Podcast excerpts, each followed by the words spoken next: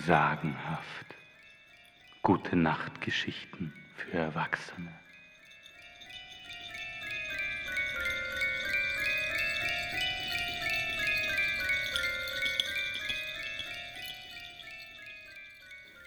Lehnt euch zurück, macht den obersten Hosenknopf auf und nicht auf den Gute Nacht Trunk vergessen.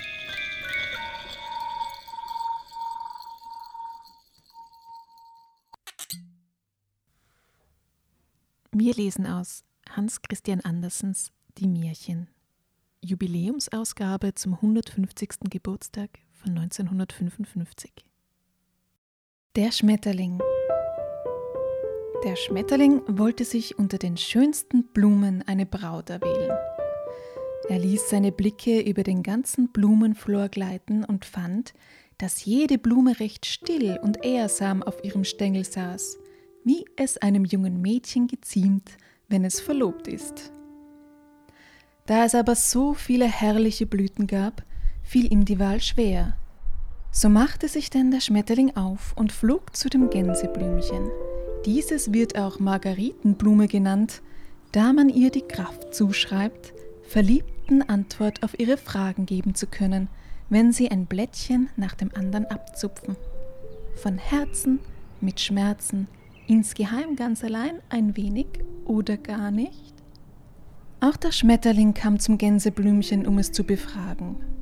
Er zupfte ihm aber nicht die kleinen weißen Blütenblätter aus, sondern drückte nur einen Kuss darauf, weil er glaubte, mit Güte mehr zu erreichen. Beste Frau Margarete Gänseblümchen, sprach er. Sie sind die klügste unter den Blumen, Sie können Wahrsagen, Bitte sagen Sie mir doch, welche von den Blumen meine Braut sein wird. Wenn ich das weiß, werde ich geradewegs zu ihr hinfliegen und um sie anhalten. Doch das Gänseblümchen antwortete ihm nicht. Es schien verärgert, weil es der Schmetterling als Frau angesprochen hatte, obwohl es doch ein Mädchen war. Er fragte zum zweiten und dritten Male, aber es blieb stumm. Das verdroß ihn so sehr, dass er fortflog und nun selbst auf Brautschau gehen wollte. So flog er nun auf die Anemonen zu. Diese waren ihm aber zu bitter, die Veilchen dagegen zu schwärmerisch, die Lindenblüten zu klein und mit einer zu großen Verwandtschaft behaftet.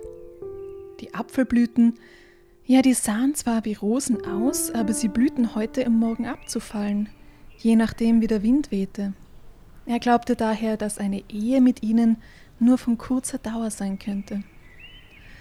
Am besten gefiel ihm die Erbsenblüte. Sie war weiß und rot, wie es einem häuslichen Mädchen geziemt, das gut aussieht und doch auch für die Küche taugt.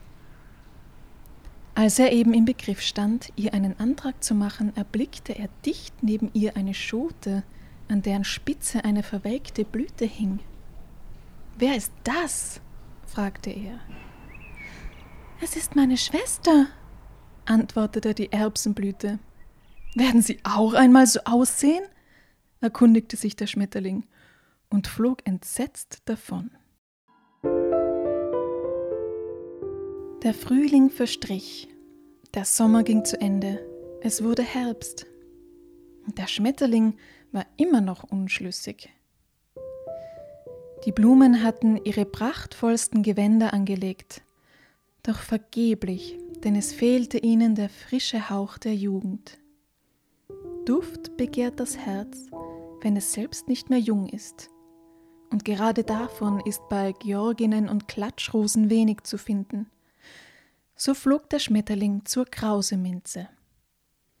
Sie hatte keine Blüten, sondern war ganz und gar nur Blüte und Blumenduft.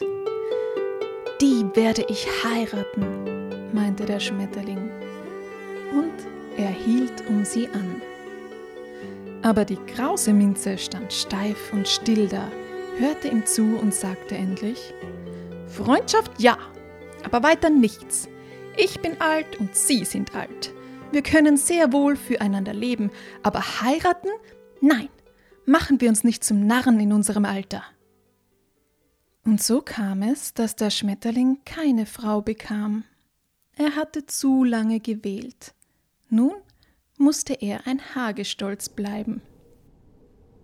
Es war tief im Spätherbst und der Himmel blickte trüb, gleichmäßig rauschte der Regen. Der Wind blies kalt über den Rücken der alten Weidenbäume, bis es in ihnen knackte. Es herrschte kein Wetter, um im Sommeranzug umherzufliegen. Und der Schmetterling flog auch nicht mehr ins Freie, sondern war zufällig unter ein Dach geraten. Dort brannte das Feuer im Ofen, so dass es ihm sommerlich warm erschien. Er konnte leben, doch er jammerte. Leben ist nicht genug. Man muss Sonnenschein, Freiheit und eine kleine Blume besitzen. Er taumelte gegen die Fensterscheibe, wurde gesehen, bewundert, auf eine Nadel gesteckt und in einem Glaskasten ausgestellt. Nun sitze ich wie die Blume auf einem Stängel, erklärte der Schmetterling. Aber recht angenehm ist das freilich nicht. Das ist ein schlechter Trost, meinten die Topfblumen im Zimmer. Hast dich, junger Freund, offenbar zur rechten Zeit nicht entscheiden können.